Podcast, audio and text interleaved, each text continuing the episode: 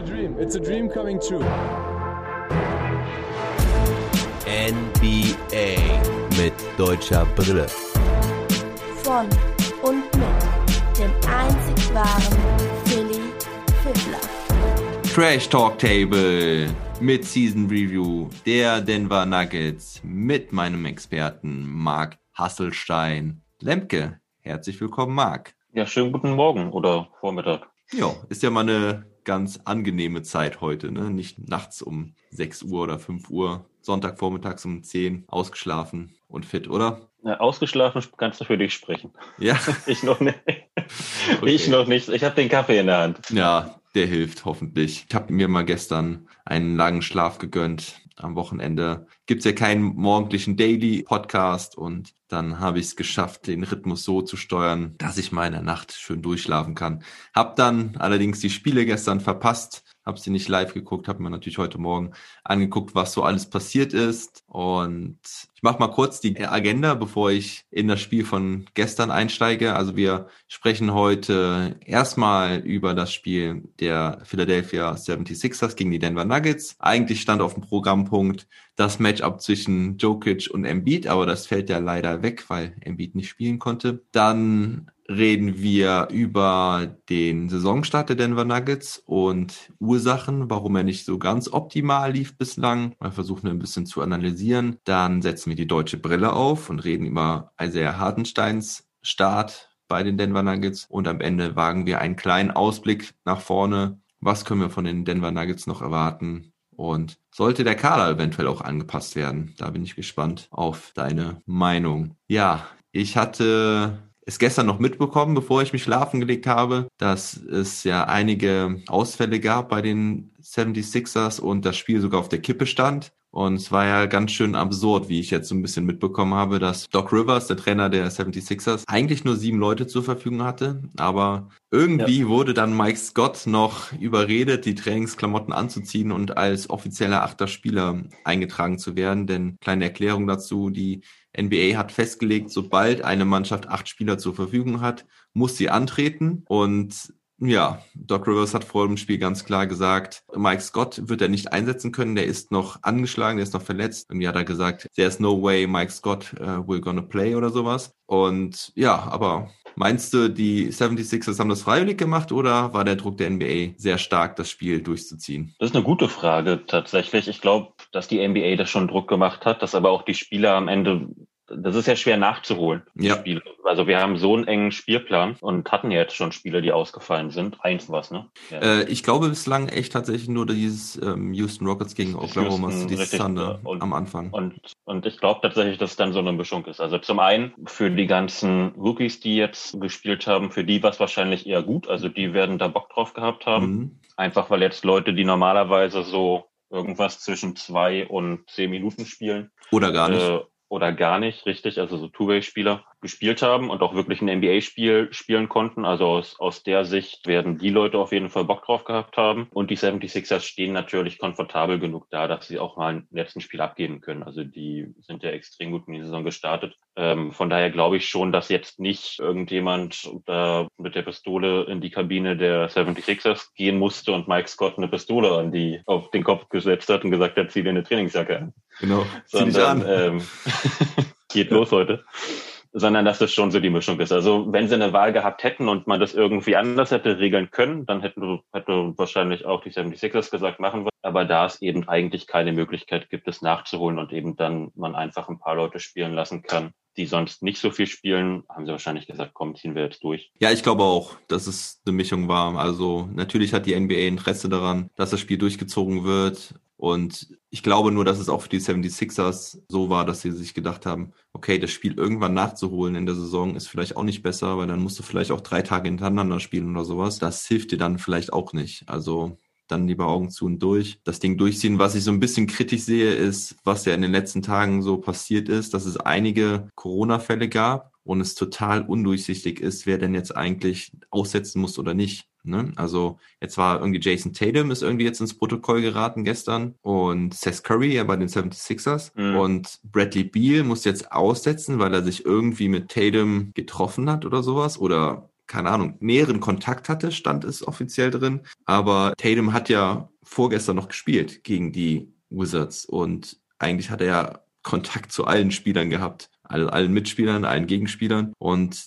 die nehmen aber dann irgendwie immer nur einzelne Spieler raus, die irgendwie engeren Kontakt zu demjenigen gehabt haben. Also ist alles ein bisschen kritisch, ne? Alles ein bisschen schwierig, aber ich meine, was sollen sie auch machen? Ja, das ist richtig. Aber es ist halt tatsächlich so, also geh immer davon aus, wir wissen ja nicht, wie getestet wird und was die Testergebnisse sind und, und so weiter und so fort. Aber mir fehlt da manchmal ein bisschen die Transparenz, eben mhm. jetzt auch aus Nuggets Sicht. Uns fehlt ja aktuell Michael Porter Jr., ja. Und da war es dann eben genauso, der, der war ja raus aus Sicherheitsmaßnahmen, erstmal ein paar Tage, dann hieß es irgendwie Ende der Woche. Also eigentlich sollte er gegen die Mavs wieder spielen. Ja. Also die, die offiziell, das offizielle Statement, okay, er ist durch, er wird gegen die Mavs wieder am Kader sein. War er logischerweise nicht. Er hat jetzt zusätzliche zehn Tage bekommen. Da steht einfach nur dran, ja, zusätzliche zehn Tage. Da steht kein Grund für was. Also ich gehe mal davon aus, dass er mittlerweile sogar positiv getestet wurde, weil sonst sehe ich keinen Grund. Wenn er negativ getestet wird, dann nehme ich einen Spieler nicht irgendwie fast 20 Tage raus. Ja, das Was denke ich halt, auch. Es gibt halt irgendwie keine richtige Rückmeldung dazu. Und das hm. stört dann tatsächlich. Ja, gut, man muss natürlich einerseits auch irgendwo sehen, dass es vielleicht nicht unbedingt immer jeden was angeht. Ne? Also ich, ich hm. kann das in, irgendwo schon so ein bisschen verstehen, dass die NBA nicht unbedingt immer sagt, wer jetzt wirklich Corona hatte oder nicht. Das wird ja meistens, glaube ich, dann den Teams überlassen, dass die das dann offiziell mitteilen. Das kann ich schon so ein bisschen nachvollziehen. Auf der anderen Seite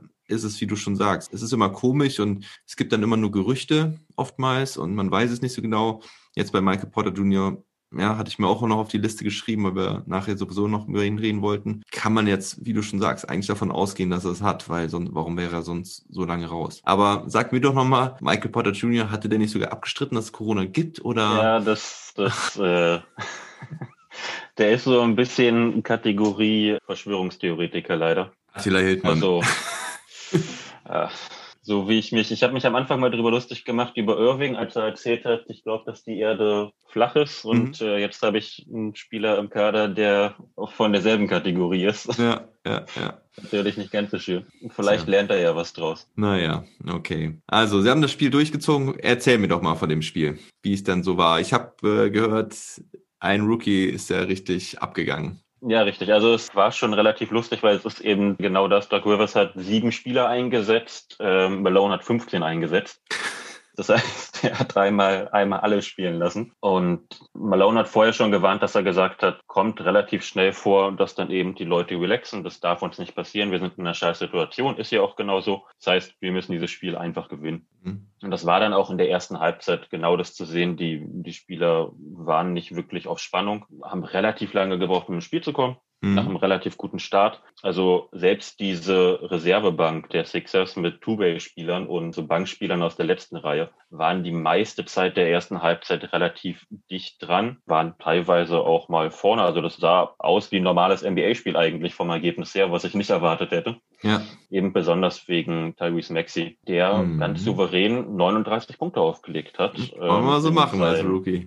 In seinen 43 Minuten, richtig. Ja und ja auch wirklich nicht verteidigt wurde. Also der, der konnte da machen, was er wollte. Der hat seine, seine Dreier bekommen, die er nehmen wollte und die auch ja ordentlich getroffen, sage ich mal, 37 Prozent, drei Dreier getroffen, acht genommen. Mhm. Hat insgesamt ja, über 30 Mal geworfen, also hatte auch einfach seine Würfe bekommen, die er nehmen wollte und hat dann in der ersten Halbzeit wirklich die 76ers alleine eigentlich im Spiel gehalten. Gleichzeitig hat Dwight Howard, so wie er es immer macht, Jokic genervt. Also ich weiß nicht, was der, der kann auch, der hat auch mehr Freiheiten gegen Jokic, habe ich das Gefühl, weil der den wirklich körperlich immer ein bisschen heftiger angeht und am Ende wird Jokic das Foul gepfiffen. Ja, also ähm, wie in den Playoffs, ja, gegen die Lakers. Ja, richtig. Also äh, der geht mir immer ein bisschen. Ich mag an sich finde ich Howard immer relativ lustig und ich mochte ihn früher eigentlich. Das ist so ein, ein Center-Typ. Ich freue mich auch, dass der die Kurve bekommen hat, dass mhm. der jetzt nochmal relevanten Basketball spielt, was ja relativ lange nicht der Fall war. Aber wenn er gegen Jokic spielt, nervt er mich.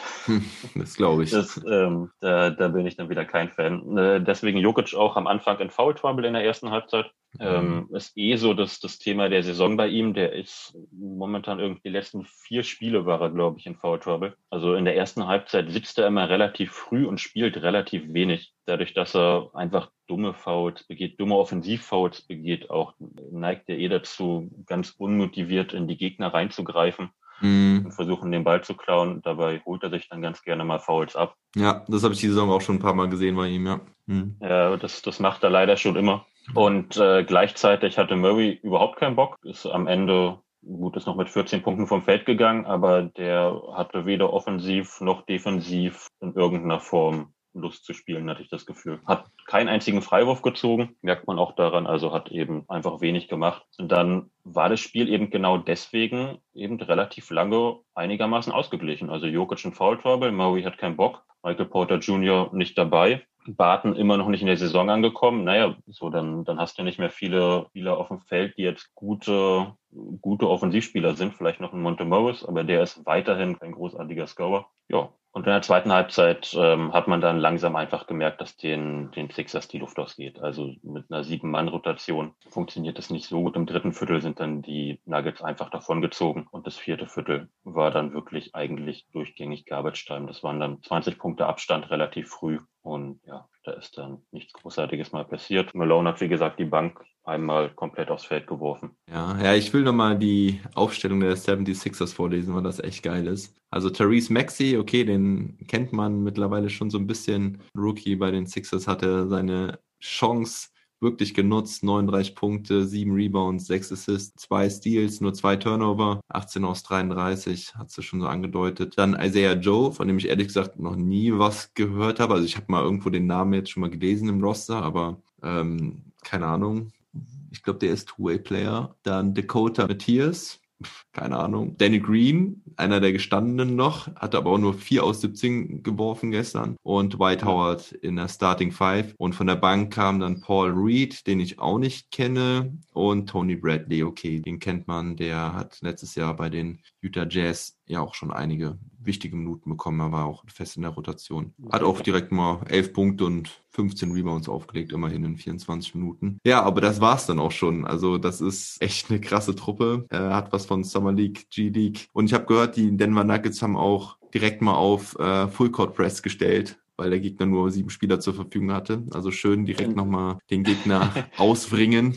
Nee, aber haben sie tatsächlich nicht gemacht. Ray Vogt hatte das geschrieben, ja, aber genau. Scherz vorher. Aber der hat das als Scherz, der hat ein paar, ein paar so. äh, Bezirksliga-Scherze vorher gemacht. Ja, ja, das, das habe ich, das habe ich auch gesehen. Äh, also ich dachte, das hätten sie tatsächlich gemacht, weil wäre ja legitim gewesen und äh, wäre wär natürlich irgendwie mies gewesen, aber ja, da du ja vorhin auch gesagt hattest, sie wollten das Spiel auch wirklich gewinnen, weil sie mussten es gewinnen, um da mal ein bisschen aus dem Tabellenkeller rauszukommen, habe ich echt gedacht, dass sie das gemacht hätten. Also das habe ich noch nicht als Scherz gelesen gehabt heute Morgen. Nee, da, da waren sie noch einigermaßen fair. Ja. Ich weiß gar nicht, NBA-Teams sind, glaube ich, nicht so die großen Vollcourt-Teams. Da, da sind die nicht so Nee, das passiert eigentlich meistens. echt relativ selten. Also in Deutschland gibt es da ja Ludwigsburg, die das in ihrer DNA mit drin haben, die das eigentlich immer spielen, finde ich sehr interessant. Aber in der NBA sieht man es eigentlich echt nur stellenweise. Wie hat also er hat dann gespielt? Der hat ja auch deutlich Minuten jetzt bekommen gestern mit 15 Minuten. Also ich habe mir so ein bisschen seine Highlights angeguckt. Das sah mhm. ganz ordentlich aus. Was sagt der Denver-Experte mit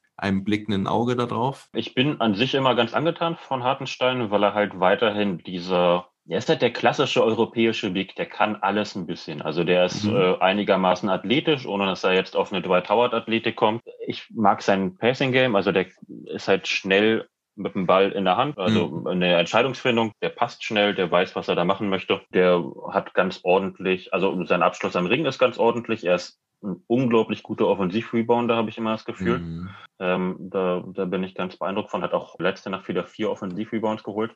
Ja, er contestet fast jeden Rebound, auch wenn er dann oft alleine dann unterm Korb ist, hält er fast irgendwie jeden Ball im Spiel und einige holt er sich dann tatsächlich auch. Das finde ich auch immer ziemlich beeindruckend. Deswegen Hasselstein, ne? Also. Ja, richtig. Also, dass er, und dadurch dann diese Mischung aus Einsatz und Spielintelligenz mag ich ihn tatsächlich sehr gerne. Er ist defensiv ordentlich immer, finde ich. Also, er ist, mag jetzt auch daran liegen, dass er noch nie so unglaublich viel gespielt hat. Das heißt ja immer bei Centern, die brauchen ein bisschen. Bei ihm ist es gefühlt ja seine erste wirkliche NBA-Saison, weil er bei Houston immer nur ein paar Spiele bekommen hat.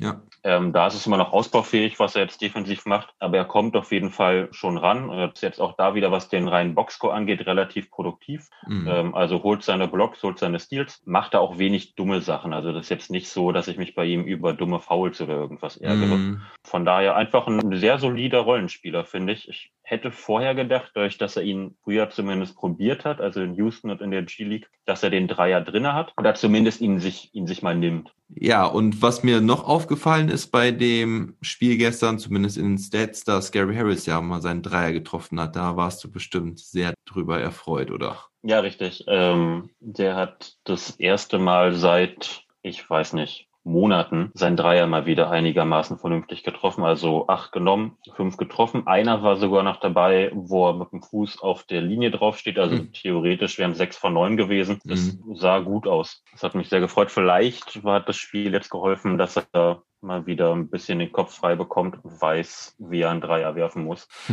Was halt das Problem bei Harris ist, tatsächlich, er hat seinen Wurf so ein bisschen verloren. Er wirft, ich weiß nicht, ob du das mal gesehen hast oder nicht, aber du wirfst ja normalerweise beim Basketball in der Bewegung nach oben. Also du springst Mhm. und wirfst dabei. Und Gary Harris wirft auf dem Weg nach unten. Okay. Deswegen fällt dieser Wurf auch so schlecht. Ich habe Ja. das Gefühl, weil das ja so nicht funktioniert, also es kostet mehr Kraft, du, Ja. er hat nicht den, das Momentum nach oben, sondern er wirft eigentlich nur aus dem Arm. Ja. Oder eigentlich immer, das sieht ganz komisch aus, er kommt oben an und in dem Augenblick, in dem er wieder runterkommt, wirft, wird er den Wurf los. Ja. Okay, muss mal drauf achten. Das Was? hat er ganz oft drinne. Ja, muss ich mal drauf achten. Also ich, mir kam der Wurf schon so ein bisschen komisch vor. Und das Interessante ist, ich habe mir gestern und auch die Tage schon mal seine Stats nochmal angeschaut, weil ich kannte Harris immer als krassen Shooter. Mhm. Ist er nicht sogar von den Nuggets gedraftet worden? Ja, ja. Ja, ne? Genau. Und da weiß ich nämlich noch in seinen ersten Jahr oder in seinen ersten zwei Jahren, wie krass er da getroffen hat und, und geshootet hat und wie er da auch einige Spiele für die Nuggets gewonnen hat mit, seinen, mit seinem Three-Point-Shooting. Und war mir gar nicht so aufgefallen, dass das in den letzten Jahren schon stark abgebaut hatte. Achso, ganz kurz, äh, er wurde gar nicht von den Nuggets gedraftet, er wurde ähm, am Draft Day getradet, aber er wurde von den Bulls gepickt. Ah, okay, aber dann direkt zu den Nuggets Direkt, verschifft. richtig. Ja. Richtig. Ja, weil wenn ich mir seine Stats angucke, okay, im ersten Jahr hat er nur ganz wenig gespielt, aber ist im zweiten Jahr zum Starter aufgestiegen, hat dann 35,4 Prozent geworfen, genau, und dann in den Folgejahren 42 Prozent, 39,6 und dann kam ab der Saison 2018-19 irgendwie der Slump, da hat er nur noch 33,9 und letzte Saison 33,3 Prozent getroffen. Was bitter ist, ne, weil wenn er den Dreier noch hochprozentig mit drin hat, dann ist er natürlich extrem wertvoll. So ist es äh, natürlich eine Schwäche, die man nicht immer so ganz gut verstecken kann und die einen in der Offense dann auch ein bisschen hindert. Und das ist dann auch die Überleitung zu unserem nächsten Punkt heute, die Ursachen für den schwachen Saisonstart der Nuggets. Denn ich habe es mir ein bisschen von den Zahlen her nochmal angeschaut. Ich meine, ich habe fast jedes Spiel gesehen eigentlich, bis auf gestern müsste es, äh, ach so, und das Spiel, über das du letztens berichtet hast, welches war das nochmal? Das war gegen die Timberwolves das erste, ne? Ja. Habe ich sonst eigentlich alle Spiele gesehen, aber von den Zahlen her, ja, Gary Harris dieses Jahr mit nur 24,3 Prozent und da ist das Spiel von gestern schon mit drin und ja, gegen die Mavs hatte er auch irgendwie da seinen vierten Dreier irgendwie getroffen, das, das weiß ich noch in dem Spiel und vielleicht hat er ja jetzt so ein bisschen die Kurve gekriegt, aber neben Harris ist es auch Will Barton, der nur 31,3 Prozent trifft und das sind natürlich schon zwei sehr wichtige Spieler. Dann hat Green am Anfang gefehlt. Der trifft jetzt sehr ordentlich von außen. Der trifft 48 Prozent. Und Michael Porter Jr., der dann am Anfang gespielt hat, aber jetzt nicht mehr, trifft 42,3 Prozent. Also die beiden Barton und Harris haben noch Probleme mit dem Dreier und dann haben halt Green und dann Michael Porter Jr. gefehlt. Das macht es dann natürlich ein bisschen schwerer in der Offense. Das ist ein Punkt. Mhm. Ja, das ist eben genau so ein Problem. Ich habe ja noch, in, als wir die Saisonvorschau gemacht haben, habe ich ja noch gesagt, dass Malone im Zweifel immer gerne groß spielen lässt. Da hatte ich noch so ganz alte Zeiten im Kopf mit Plumlee und Jokic nebeneinander und solchen Aktionen, als man versucht hat, in den Playoffs mit Jeremy Grant irgendwelche Guards zu verteidigen. Mhm. Also das hatte ich noch im Kopf. Da ist er ja ganz extrem von abgegangen. Wir spielen aktuell relativ viel mit so einem Four-Guard-Line-Up, also vier Point Guards und dann äh, Hartenstein oder Jamichael Green Mhm. mit dabei. Und das Problem an der Stelle ist natürlich, ich finde diese Lineups theoretisch interessant. Das Problem ist natürlich, wenn diese Lineups einfach offensiv nichts auf die Kette bekommen, weil kein Spacing da ist, der Dreier nicht getroffen wird. Man muss Gary Harris nicht verteidigen an der Dreierlinie, man muss PJ Dozier nicht verteidigen an der Dreierlinie. Will Barton hat momentan Probleme, den, da muss man ein Auge drauf halten, aber eigentlich auch kein großes. Wenn man dann noch Hartenstein auf dem Feld hat, den muss man auch nicht an der Dreierlinie verteidigen und dann wird es halt irgendwann eng. Also dann, dann hat man einfach ein, Line-Up da stehen, was nicht werfen kann und gleichzeitig am defensiven Ende viel zu klein ist. Und dann gibt es keine Stärke mehr von, von diesen Lineups. Von ja. daher wäre es tatsächlich relativ wichtig, dass Gary Harris anfängt zu treffen. Geodosia weiß ich immer nicht, habe ich jetzt keine große Hoffnung, dass er mal ein solider Schütze wird. Ich bin sehr begeistert übrigens bei diesen Four- oder Three-Guard-Lineups von Faku von mhm. Facundo Campazzo. Hätte ich nicht gedacht, dass ich äh, defensiv eher von ihm beeindruckt bin. Ja, Spider-Man. Äh, richtig. Also äh, auch, weil er das eben intelligent macht ähm, weil er mit dem Körper verteidigt und nicht mit den Händen. Da ist es dann eben klar, es bleibt bei dem alten Thema. Der Mann ist, er ist gelistet als 1,80, da glaube ich immer nicht dran. Der ist nee. keine 1,80 groß, der wirkt auf dem Feld. Der wirkt auf dem Feld immer wie ein Kind neben allen anderen von der Größe her. Aber er ist halt trotzdem ein sehr, sehr aktiver Verteidiger, der eben auch da wieder keine dummen Fouls macht. Also der bleibt mit dem Körper, mit dem Oberkörper vor seinen Gegenspielern. Hm. Bin ich bisher absolut begeistert von. Gut, ganz kurz zu äh, Faku super Beinarbeit halt, ne? Also wie der ja, seine Füße da bewegt, das ist Wahnsinn. Und deswegen hat er immer eine super Position und so spielt er halt seine Defense, das, weil er sich dann rechtzeitig in den Weg stellt und ja, im Prinzip im Block stellt, wo der Angreifer halt nicht gegenlaufen kann. Mhm. Richtig. Und der ist auch einigermaßen kräftig. Also das ist jetzt kein 1, also wenn ich jetzt, weiß ich nicht, 1,75 Mann, der irgendwie 70 Kilo wiegt, sondern der bringt halt trotzdem dabei auch seine Kilos auf die Waage und kann dann eben auch mal dagegenhalten, wenn ein größerer Spieler ihn drücken möchte. Ja, und kurze Ergänzung noch zu Dozier und äh, Morris. Die haben halt auch nicht überragend getroffen bislang, die Dreier.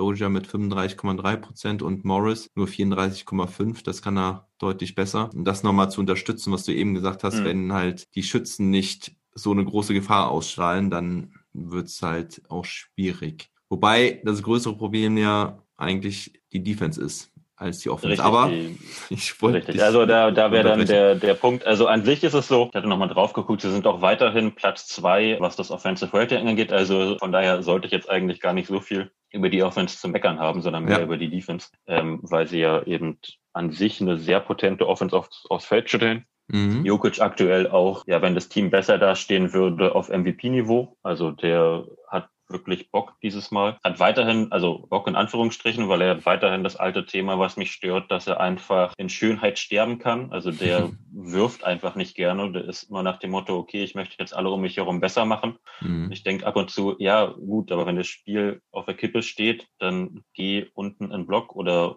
wirf von der Dreierlinie, aber dann muss er halt auch als bester Spieler, als bester Offensivspieler des Teams auch selber ins Scoring gehen. Und das macht er weiterhin eher ungern. Also er möchte seine Assists spielen, er möchte da der die Passstation sein. Mhm. Aber ihm, dem, den musst du weiterhin einfach dazu zwingen zu scoren. Und das nervt manchmal beim Zugucken, weil er halt einfach der beste Offensivspieler auf dem Feld ist in 99 von 100 Fällen. Ja.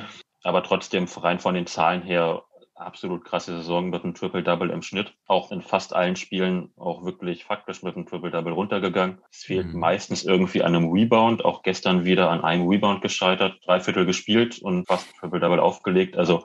Keine 30 Minuten. Äh, richtig. Das, das ist schon, schon krass, was der momentan spielt. Eben offensiv. Defensiv ist es dann eben genau das Thema, das ganze Team. Weil auch die Länge fehlt einfach. Das war ja das, was ich in der Saison Vorschau gesagt habe. Es fehlt so ein bisschen diese Flügelverteidiger. Mhm. Man hat momentan PJ Doja als, ja, eigentlich faktisch fast schon als Backup Power Forward und der Mann ist gelistet als Point Guard. Mhm. So. Von daher ist es dann schwer, einfach die großen Spieler zu verteidigen. Wer zum, zum Ring kommen möchte, der kommt eigentlich zum Ring. Mit der Second Unit ist das Defensiv-Rebounding ganz oft ein Problem, weil Hartenstein so der einzige ist, der wirklich gut reboundet. Ja. Auch da wieder, also PJ Dozier und Will Barton, Gary Harris sind für ihre Position sehr gute Rebounder. Aber das sind halt, die, die sind halt nicht groß genug gegen wirklich große Flügelspieler. Ich weiß noch nicht, wie man das gelöst bekommt tatsächlich, weil ja. dieses Problem ja einfach unabhängig davon, wie man jetzt die Rotation macht, einfach bestehen bleibt. Also es mhm. fehlt an Länge in diesem Kader aktuell. Ja. Ich will das gerade nochmal mit Zahlen unterstützen. Also Offensiv-Rating sind sie Zweiter in der Liga, ja, mit 115,0, haben super Feldwurfquote von 48,9 Prozent, da sind sie Dritter in der Liga. Und jetzt zur Defensive. Defensiv-Rating 113,8, das ist mhm. der 26. Platz in der Liga. Defensiv-Rebounding hast du auch gerade schon angesprochen. Sie holen nur 71,8 Prozent der defensiven Rebounds, das ist auch nur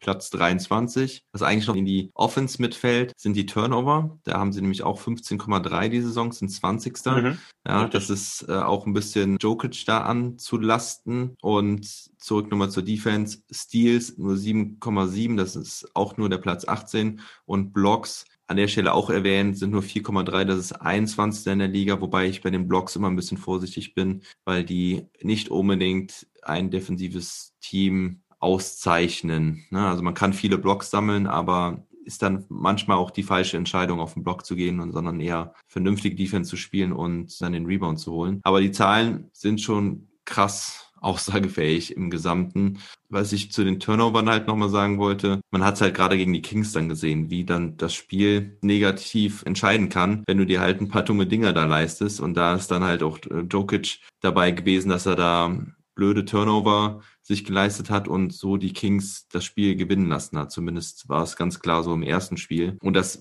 bringt dem Gegner natürlich dann auch einfache Punkte, was dann im Endeffekt ja die Defense wieder schlechter macht. Ne, wenn du dann so einfache Punkte zulässt, weil die Offense in diesen entscheidenden Situationen nicht, ja, das Ding richtig durchführt. Ne? Also schlechte Execution, kann man da sagen. Ja, richtig. Also bei, bei, bei Jokic weiß ich dieses Jahr auch nicht so 100% voran das liegt, weil an sich, wenn er konzentriert spielt und konzentriert ist, dann wirft er den Ball eigentlich nicht so oft weg. Also der hatte mhm. auch schon Zeiten, wo er ein wirklich gutes Assist-to-Turnover-Ratio hatte. Aktuell ist es jetzt nicht so unglaublich gut. Der hatte ja auch schon zwischenzeitlich mal so ein Quadruple ja, äh, Quadruple also Double.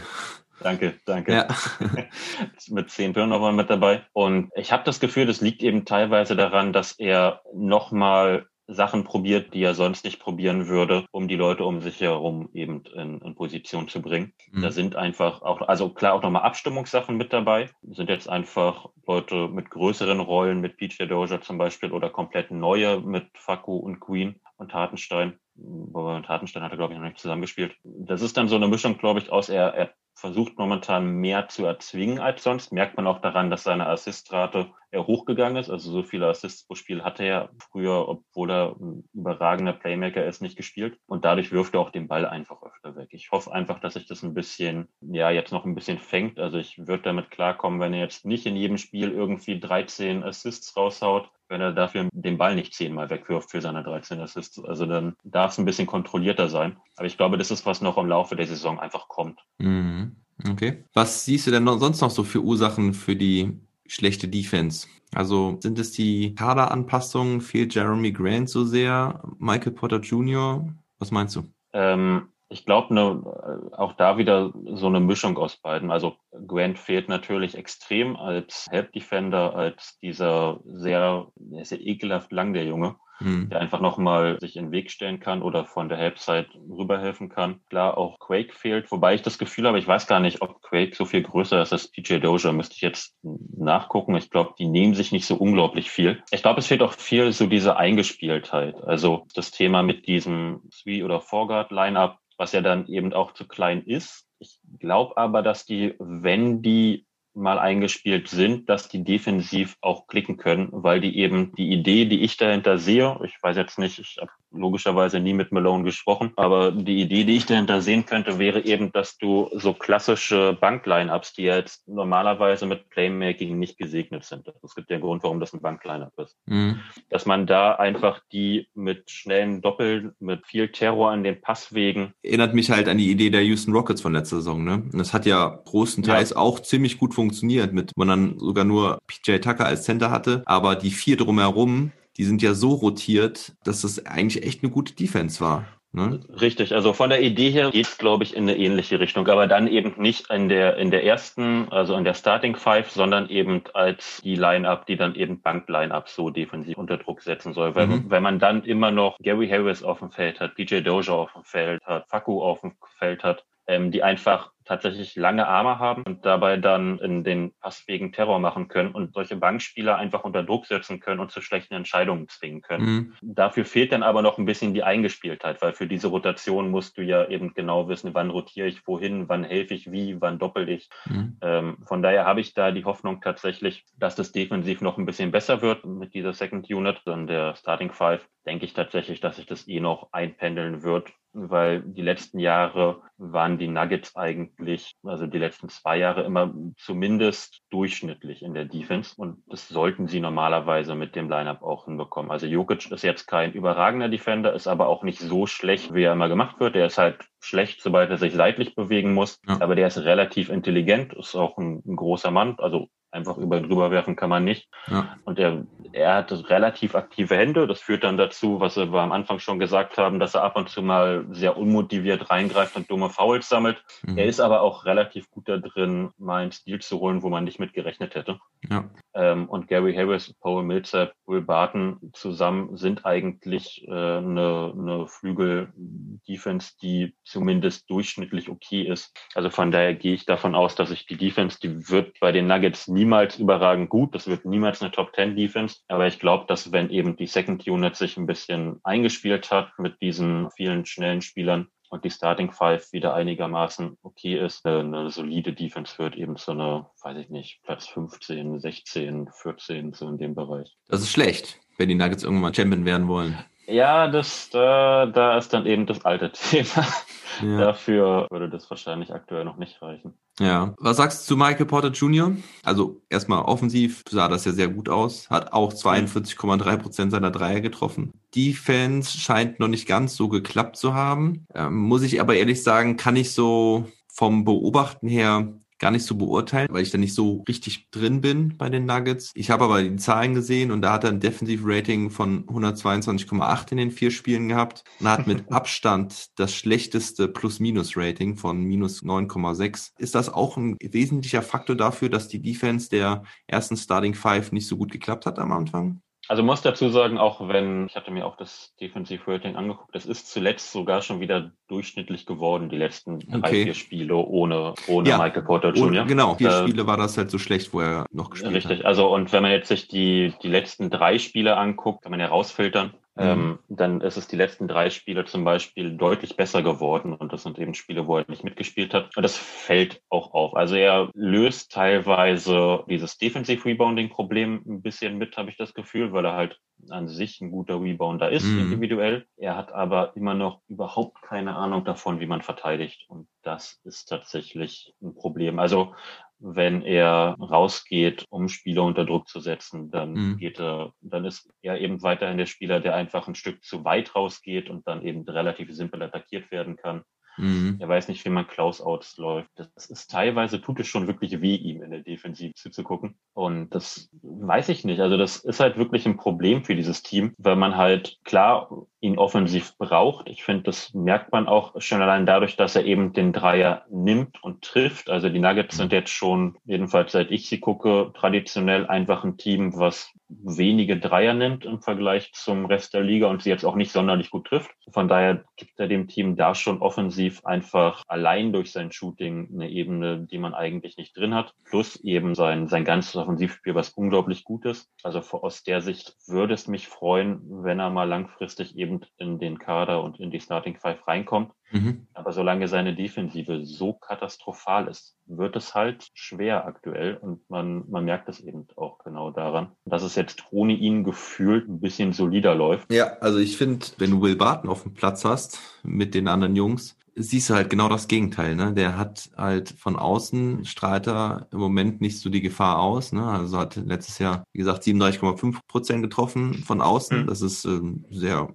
also durchschnittlich gut, bisschen über den Durchschnitt sogar, glaube ich. Und dann funktioniert das Ganze natürlich auch. Dieses Jahr halt nur 31,3 Prozent bislang. Aber ich finde, in der Defense ist Barton echt, echt immer eine Freude mit zuzusehen. Also wie er da gegen seine Gegenspieler agiert, wie er, wie er den Druck aufbaut, immer wieder eine Gefahr halt, dass er da auch den Stil holt. Und ja, das ist so im Moment, jetzt ist er reingekommen und jetzt halt, hat halt die Defense funktioniert, auch wenn er selber noch relativ schlecht trifft, aber Defense ist ja halt gerade im Moment das Problem. Oder Richtig. so, so kann man es eigentlich sagen. Ne? Also Barton bringt die Defense im Moment und Michael Potter Jr. Offense, aber beide bringen dir das Gegenteil nicht. Ja, es fehlt halt diesem Kader an Two-Way-Spielern so ein bisschen. Also das ist dann eben auch das Bittere daran, dass Gary Harris irgendwie seinen Wurf ja die letzten zwei Jahre verloren hat, weil Gary Harris eigentlich so als ganz klarer Two-Way-Spieler eingeplant ist. Er verdient ja auch die Summe davon, der verdient 19 Millionen pro Jahr. Mhm.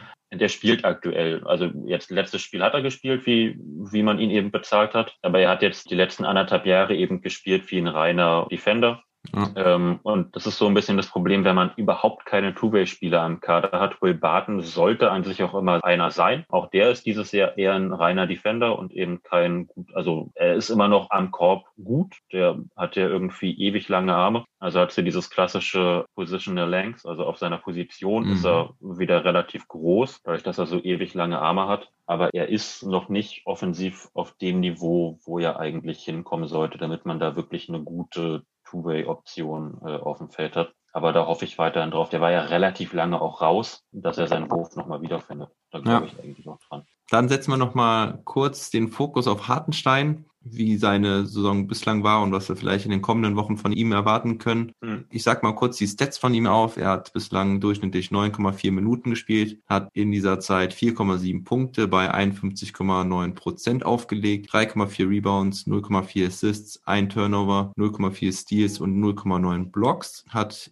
insgesamt ein positives Plus-Minus-Rating von 1,9 pro Spiel. Und wenn man diese Zahlen auf 36 Minuten hochrechnet, was bei dieser kurzen Einsatzzeit definitiv Sinn macht, dann kommt er auf starke 18,1 Punkte, 13,1 Rebounds und 3,3 Blocks. Das ist natürlich sehr stark und das ist so auch das, was man fast von ihm erwarten konnte, weil er ja auch bei den Rockets immer gezeigt hat, wenn er spielt, dass er extrem aktiv ist, sehr viele Bretter holt und generell einfach, ja, immer, immer am Hasseln ist. Was ich auch noch interessant fand, ist, dass er in seiner Zeit mit ihm auf dem Platz das Offensivrating zwar nur bei 97,9 steht, ne, mhm. was dann auch mit dieser Bank einhergeht, die, ist, äh, die noch sehr Schwierigkeiten hat zu scoren, aber das Defensivrating bei 90,9 liegt, was ja quasi schon fast überragend ist. Ja, vielleicht kannst du das äh, nochmal ein bisschen ergänzen. Ja, richtig. Also es ist eben genau das Thema, was ich, wo wir in der Offensive schon drüber geredet haben. Also dieses Bank-Line-Up hat aktuell noch ein bisschen Probleme zu scoren, was eben ein bisschen am Spacing liegt. Ich äh, habe es ja vorhin mal angedeutet, ich verstehe noch nicht so 100 Prozent, warum er sich den Wurf überhaupt gar nicht traut. Also ähm, ich würde es mir einfach wünschen, dass er ihn sich mal nimmt. Ich weiß nicht, ob er von Malone das Verbot bekommen hat. Ich weiß auch nicht, was er jetzt im Training macht. Also gut, ähm, also wenn man ihn auf dem Feld sieht, dann steht er ja eigentlich auch gar nicht an der Dreierlinie. Ne? Also er ist eigentlich immer nur unterm Korb zu sehen. Also von daher glaube ich schon fast, dass er da auch die recht klare Anweisung hat, nicht nach außen zu gehen, sondern wirklich nur unterm Kopf zu sein, um halt die Rebounds zu holen, um dort anspielbereit zu sein. Alle anderen vier stehen mehr oder weniger draußen herum, also man spielt dann four out, one in. Also ich, ich kann es mir nicht vorstellen, dass das irgendwie tun soll. Das, deswegen sehen wir es, glaube ich, auch nicht. Ja, das, das wäre die Vermutung tatsächlich, weil das, das fehlt seinem Spiel noch so ein bisschen. Und ich hatte immer die Hoffnung, dass er den zumindest ansatzweise trifft. Mhm. Kann man mal gucken, ob da noch was dazu kommt. Aber ansonsten, also neben dem Problem, was er dann eben in der, in der Offensive hat mit der Second Unit, dadurch, dass da eben allgemein ein bisschen das Spacing fehlt, bin ich einfach sehr angetan, wie gesagt, von seinem Offensiv-Rebounding. Er hält sehr viele Bälle nochmal am Leben. Er passt in dieses Team auch sehr gut rein. Ich hatte ihn ja mal so ein bisschen als Mason Plumley 2.0 bezeichnet, mhm.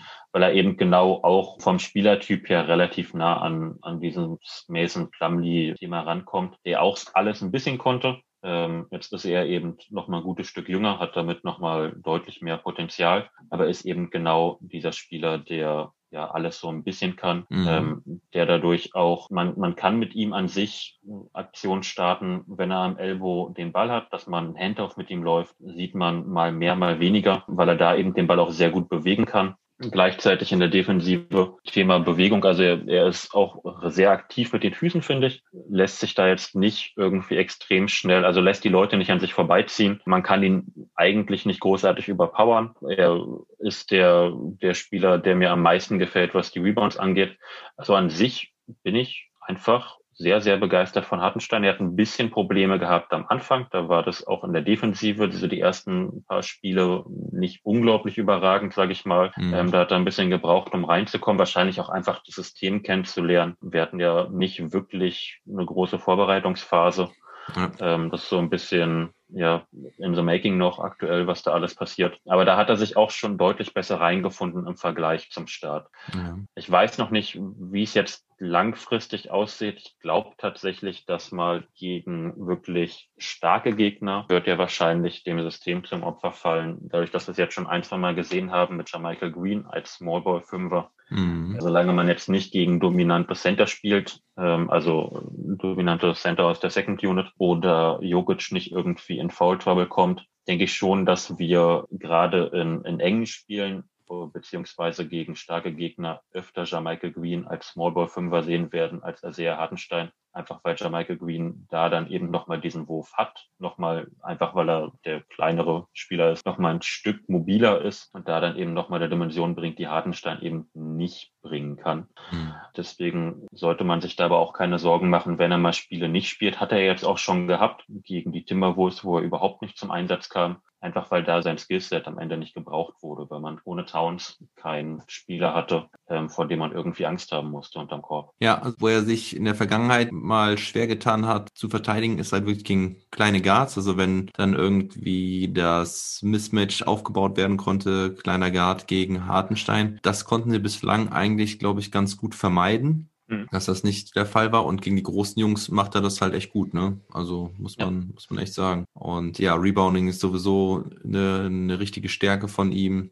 Ja, ich bin auch gespannt, wie es jetzt weitergeht. Ich hatte ja schon so ein bisschen Angst nach den Timberwolves Spielen, dass er aufgrund ein paar zu dummer Fouls da rausrotiert ist oder weil, ja, weil er einfach zu viel gefault hatte, weil er hatte in neun Minuten ich weiß gar nicht, was er im Schnitt hat, aber oftmals hatte er dann schon drei Fouls irgendwie nach seinen ersten fünf Minuten und kam dann nicht mehr rein. Und jetzt hat er aber wieder die zwei Spiele gespielt. Das macht auf jeden Fall Hoffnung. Jetzt spielen die Nuggets demnächst gegen die New York Knicks. Also es geht jetzt erstmal nach New York gegen die Knicks und gegen die Nets und dann drei Spiele zu Hause gegen Golden State, Utah und OKC. Wenn ich jetzt an die Knicks denke, da kann ich mir wieder gut vorstellen gegen Mitchell Robinson. Bei den Nets Jordan und Jared Allen. Ja, da sind so klassische Matchups, wo er dann spielen sollte, weil Michael Green würde normalerweise Probleme haben mit Allen oder Jordan oder Robinson Jordan. auch, ne? Richtig. Ja, ja, ja, absolut. Gegen Golden State, gegen James Wiseman könnte ich mir auch gut vorstellen, dass er da Minuten bekommt. Bei Utah, Rudy Gobert. Wer kommt da von der Bank auf Center? Haben die denn da? Ach, Derek Favors noch. Ja, auch da. Ne? Also es gibt, richtig, also es gibt tatsächlich einfach genug Teams, wo man, wo man den Skillset braucht, wo er wichtig ist. Von daher denke ich nicht, dass man sich da Sorgen machen muss. Der hat da eigentlich seine Rolle gefunden bisher. Und normalerweise sollte das eher besser werden als schlechter von dem, was er macht, weil er jetzt ja langsam die Rotation gefunden werden, langsam auch die Defensivrotation greifen, äh, beziehungsweise mehr greifen sollten mhm. dadurch, dass die Leute sich da mittlerweile kennen, die Abstimmung immer besser wird. Also da sehe ich das Ganze eher positiv. Wir haben gar nicht im, in unserer Prediction oder in unserem Off-Season Trash Talk Table über eine richtige Position gesprochen, wo die Nuggets am Ende der Saison liegen. Wir haben sehr viel über die Playoffs gesprochen. Ich habe extra nochmal reingehört. Ich habe die Nuggets ja auf Platz zwei gesehen. Du wahrscheinlich nicht ganz so hoch, weil du ja ein bisschen skeptischer warst, ähm, die, die Off-Season eher negativ gesehen hast. Ähm, wo hast du die Nuggets denn vor der Saison gesehen und wo siehst du sie jetzt? Ähm, ich hätte die Nuggets vor der Saison als Homecourt-Team gesehen, also irgendwo in den Top 4. Mhm. Ähm, aktuell, boah, also so wie sie aktuell spielen, muss ich ja glücklich sein, wenn sie in die Playoffs kommen, aber ja. da, da wird es ähm, nicht bei bleiben. Ich würde tatsächlich jetzt mal ganz äh, ganz selbstbewusst sein und sagen, ich bleibe bei Homecourt Advantage nach der Saison. Wenn jetzt langsam alles klickt, ja. ähm, denke ich schon, dass das was werden kann. Auch wenn es jetzt gegen die Sixers äh, teilweise peinlich aussah, fand ich. Wenn man gegen Two-Way-Spieler und Rookies echt Probleme hat, das ist natürlich. Ja, da kannst du ja eigentlich auch nur verlieren, ne? Muss man auch sagen. Richtig. Ja. Richtig. Ähm, aber generell glaube ich, dass wenn das kriegt, ich bin weiterhin der Meinung, dass dieses Vier-Guard oder Three-Guard-Line-Up was werden kann, auch defensiv was werden kann, weil ich glaube, dass die echt für Terror sorgen können gegen solche, ja, gegen Spieler, die sich dann davon beeindrucken lassen, wenn sie schnell unter Druck gesetzt werden. Deswegen denke ich schon, dass sie trotzdem weiterhin ein Homecourt-Team sind. Ich glaube auch noch an den Kader und an das Team und denke auch, dass vielleicht sogar auch noch Platz zwei drin ist. Ja, ich meine, gut, das hängt in dieser Saison eh vor allen Dingen, glaube ich, davon ab, wie die Covid-Protokolle so laufen. Weil wenn du dann natürlich so Phasen drin hast, wo dir dann drei, vier Spieler fehlen, wie es jetzt bei einigen Teams der Fall ist. Also die Dallas Mavericks sind jetzt auch davon betroffen. Die hatten ja gestern auch auf vier Spieler verzichten müssen. Dann kann das natürlich schnell in eine andere Richtung gehen, vor allen Dingen, wenn du nur 72 Spiele hast. Aber ich bin auch mal optimistisch denke, es wird ganz gut sein. Meinst du denn, dass der Kader irgendwie noch angepasst werden sollte? Ich habe tatsächlich gerade die Trade Machine offen. Ah. Ich finde es ähm, ich finde schwer, weil ich nicht weiß, wie. Also ne, mir fehlt weiterhin Flügelverteidiger. Ich weiß aber bis heute nicht wirklich, wie, wie man sich jetzt einer traden kann, weil man ganz viele Spieler hat, die man nicht großartig wegbekommt. Ich habe die Gerüchte gehört, dass Denver ein bisschen geguckt hat, ob es einen Markt für Gary Harris gibt und dass eben keinen Markt für ihn gibt. Ich weiß nicht, was ich davon halten würde, wenn man ihn abgibt. Aktuell 19 Millionen für einen Spieler, der offensiv nicht vorhanden ist. Wie viele Jahre hat er noch Vertrag? Äh, zwei Jahre. Okay. Also nach der Saison Ähm, noch ein Jahr. Richtig. Hm. okay. Dann wird er, glaube ich, unrestricted for age sein. Ja, ja, Ähm, doch, doch. verdient dieses Jahr noch 19 Millionen, nächstes Jahr 20 Millionen. Es hat kein Spieler, den sich ein Team aktuell ins Team holt. Und wenn er das wäre, dann würden die Nuggets ihn nicht abgeben. Man hat jetzt wenig abzugeben, ähm, solange man nicht Michael Porter Jr. mit draufpackt, weil sonst könnte man eben aktuell noch bewegen Signagi oder RJ Hampton. Mhm. Die sind aber, glaube ich, dadurch, dass sie praktisch nicht gespielt haben, nicht so interessant, dass die jeder haben möchte. Ähm, Flatko Shansha kann man auch noch bewegen, ähnliches Thema. Ähm, und das war's dann schon fast. Also Capazzo, Bohl, Hartenstein, Montemorris, Paul Millsap, alle aus vertraglichen Gründen kann man die nicht traden aktuell. Mhm. Und dann bleibt einfach wenig, wenig Talent, was man irgendwie, was, was nochmal interessant wird. Bolbol wäre eben jemand, der vielleicht interessant wäre. Ähm, den kann man jetzt nicht einfach, nicht so einfach traden aktuell. Und deswegen weiß ich nicht, wie man diesen Kader anpassen soll. Mhm. durch Trades jedenfalls. Ja, okay. Also ich meine, ich denke halt auch, dass der Kader eigentlich nur ein bisschen Zeit braucht und dass er sich finden kann, na, dass man eine, eine starke Bench-Unit dann aufbaut. Gut, Gary Harris, Will Barton sollten halt ihren Wurf finden. Aber wenn das passiert, dann sehe ich die Nuggets wieder ziemlich weit oben mit dabei. Also weil auch Michael Potter Jr. zumindest offensiv gezeigt hat, dass er echt noch richtig was drauf hat. Ähm, also das ist eine, eine richtig starke Waffe, die sie da noch haben. Und ja. Ja. wenn der dann irgendwie mal auch defensiv lernen sollte, wie es funktioniert, dann sehe ich es wirklich positiv bei den Nuggets. Okay, gegen die Knicks, Nets, Golden State, Utah und OKC, die nächsten fünf Spiele. Wie viel gewinnen sie da? Deine Prognose? Ähm, gegen die Knicks sollten sie normalerweise gewinnen. Ja, das haben jetzt schon viele gesagt. Ja, ist auch wieder richtig. Die Knicks haben einen besseren äh, Rekord als die Brooklyn Nets gerade. Es ist natürlich bitter. Also OKC, aber ich gebe trotzdem, ich werfe da mein, ähm, mein Geld in den Ring. Also ich äh, sag gegen OKC und gegen die Knicks sollten sie das normalerweise holen. Und dann kommt es bei den Nets drauf an. Ich äh, habe das jetzt zuletzt nur so halb mitbekommen. Ich glaube, äh, Durant ist raus aktuell. Ja, jetzt weiß ich natürlich nicht noch wie lange. Wann spielen sie gegen die? Am 12. Das ist schon am Dienstag. Ich glaube, da ist er noch raus. Ich glaube, da ist er noch raus. Ja. Und Kyrie. Ich sag zwei, zwei Ja. von drei gewinnen sie. Da setze ich hier meine zwei Euro drauf. Zwei von drei. Also ich hatte, gefragt, oder? ich hatte fünf Spiele gesagt. Nee, nee. Golden Verdammt. State, Golden State, OKC und Utah sind dann noch die nächsten drei Spiele aus den fünf. Dann, dann habe ich Utah und Golden State einfach runterfallen lassen. Ja. Ähm, ich glaube, Golden State, die sind momentan am Brennen. Das wird eher nix. Dann nehme ich drei von fünf. ja, damit hätten sie dann ja auch wenigstens wieder eine ausgeglichene Bilanz von 7-7. Gut, Marc. Dann haben wir erstmal die Nuggets abgefrühstückt. Was ist dir sonst noch so in der NBA aufgefallen? Große Überraschung bislang für dich? Ich bin tatsächlich eher von ein, zwei Teams begeistert. Also äh, von, von Philly, dass es jetzt so klickt. Klar, jetzt gerade nicht, weil die mhm. Leute raus. Bin ich mal gespannt, wie lange der Kader jetzt da die Probleme hat. Aber generell bin ich tatsächlich begeistert von, von Philly, weil ich da immer drauf gewartet habe, dass es mal klickt. Mhm und gleichzeitig auch begeistert von Atlanta, die an sich das aufs Feld bekommen, was man eigentlich gedacht hat. Ähm, ja, hast du dann die letzten Spiele nicht gesehen? Habe ich die letzten habe ich was verpasst? ja, die sind, die sind mittlerweile auch bei vier und fünf. Also die haben die letzten vier Spiele verloren. Also ich war am Anfang auch ziemlich begeistert von denen und ist jetzt so in den letzten Spielen ging da echt irgendwie nix. Trey Young hatte ein Spiel dabei, da hat er nur zwei aus neun getroffen. Also ich habe es mir noch nicht genauer angeschaut, woran es da liegt, aber die Hawks nach ihrem starken Start, ja, sind sie auf Platz elf mit vier Siegen aus neun Spielen. Du hast recht. So schnell geht's. So ja. schnell geht's wieder nach unten. Ja, das ist aber echt verrückt, ne? Also auch die Brooklyn Nets ja. Am Anfang habe ich gedacht, boah, Alter, die schießen alles weg dieses Jahr. Und jetzt stehen sie auch bei 5 und 5. Also das ist, das ist verrückt, was da abgeht. Das ist tatsächlich verrückt. Nee, aber äh, das, das, ja gut, dann kann ich die wieder streichen. Gut, dass da fragst du den richtigen. Das ist bei mir dann irgendwo zwischen Uni und dem Rest untergegangen. Die Phoenix Suns sind relativ gut ja, jetzt richtig. gestartet, stehen ganz oben mit den LA Lakers zusammen. Und was gibt sonst noch für Überraschungen? Ja, Golden State hat sich gefangen, Steph Curry 62 Punkte, war der Knaller. Die Mavericks haben sich gefangen. OKC steht bei 4 und 4, aber das sehe ich langfristig noch nicht. Ja, und die Sacramento Kings wie jedes Jahr mit einem guten Start und dann kommen sie ganz schnell in der Realität an.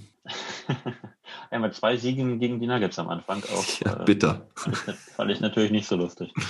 Ja, aber die, die Golden State Warriors sind auch genau das, das nächste Team, wo ich mich drüber gefreut habe, einfach, weil mir das sehr auf, auf den Sack geht, auf Deutsch gesagt, wie Curry sich eigentlich jedes Spiel rechtfertigen muss, gefühlt. Wie ähm, sich äh, Steph wird wie sich ja. Steph jedes Spiel rechtfertigen muss? Ja, weil er halt, äh, also. Weil du hast Kyrie gesagt.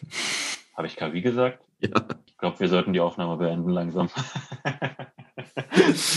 Alles gut. Guten Morgen. Ja, mein, meine Kaffeetasse ist leer. Ja, du ähm, brauchst Nachschub, ja.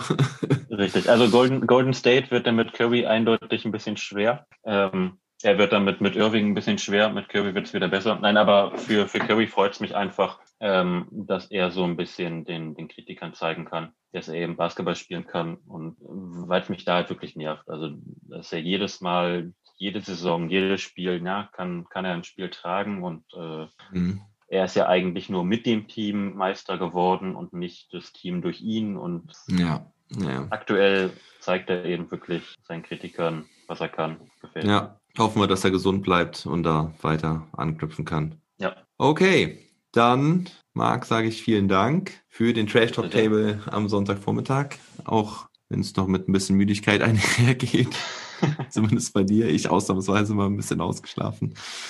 Ähm, ich bin gespannt auf die Nuggets in den nächsten Wochen, ob sie das Ruder jetzt auch wirklich endgültig rumreißen können und Hartenstein weiter seine Minuten sieht. Und ja, wir sprechen uns ein paar Wochen wieder und dann wissen wir schon mehr. Richtig. Bin gespannt, ob Jokic da immer noch sein Triple-Double im Schnitt hat. Glaubst du, er kann es halten über die Saison? Ich glaube, Jokic gehört zu den Leuten, das war ja immer mal äh, das, was man damals nur über LeBron gesagt hat. Heute gibt es da ein paar Spieler von, wenn er ein Triple-Double auflegen möchte, dann legt er eins auf. Ja, das glaube ich auch. Ja. Von daher denke ich eigentlich schon, dass er das halten wird. Ja, ja also nicht, nicht, nicht so krass. Ich glaube jetzt nicht, dass er weiterhin momentan ist er irgendwie bei gefühlt 13 Assists pro Spiel. Mhm. Ich weiß nicht, was es jetzt in absoluten Zahlen kriegt, aber ähm, er ist ja ein gutes Stück über 10. Mhm. Und allein deswegen glaube ich schon, dass äh, solange er jetzt nicht extrem einbricht, dass er noch die nächsten Wochen über 10 Assists bleiben wird. Auch bis zum Ende der Saison. Das war so bisschen meine äh, Frage. Das, das, das glaube ich tatsächlich dann wieder nicht. Hm, naja, das glaube ich nämlich auch nicht, weil dann irgendwann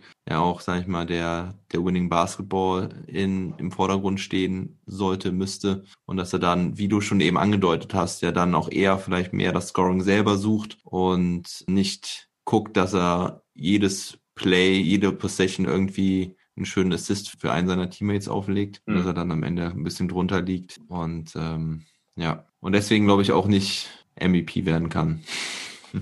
Wobei er halt wirklich einer der wertvollsten Spieler in der Liga ist. Ja, da bin ich mal gespannt. Da fehlt es, denke ich, immer noch am eigenen Scoring. Das ist tatsächlich was, solange er irgendwie äh, so an den 20 Punkten immer noch kratzt. Was haben wir hier pro Spiel? Aber auf jeden Fall ist er dafür im Scoring immer ein bisschen zu, zu zahnlos, als dass er wirklich ein MVP-Kandidat für mich ist. Pro Spiel hat er im Moment, was, 24,7 Punkte pro Spiel? Ja, ja. Das, das sind 33 auf 100 Possessions, das ist okay. Ja, aber ne, es ist halt dieses klassische in Schönheit sterben immer noch. Das hat er immer noch mit in seinem Spiel drinne, dass er dann einfach nicht sagt, ich bin jetzt Jokic, ich bin der beste Offensivspieler auf dem Feld, ich mache jetzt die Punkte, sondern dass er eben seine Assists spielen möchte. Was meinst du mit 33 pro 100 Possessions? Er hat 33 Punkte auf 100 Possessions aktuell. Ah, ah, okay. Also ist auch das Beste in seiner Karriere. Letztes Jahr waren es 30. Sie hat davor 31, aber es ist trotzdem noch nicht berühmt. Ja, ich habe jetzt nur die Statistiken pro Spiel angeguckt. Da hat er 24,7, mhm. 11,3 Rebounds und 11 Assists und auch 1,3 Steals, aber auch 4,8 Turnover, ne? Ja, die sind aktuell tatsächlich einfach zu viel. Ja. Alles klar, Marc. Dann mach's gut. Ich wünsche dir noch einen schönen Sonntag und ich dir auch. Bis bald. Never stop ballin'. bis bald.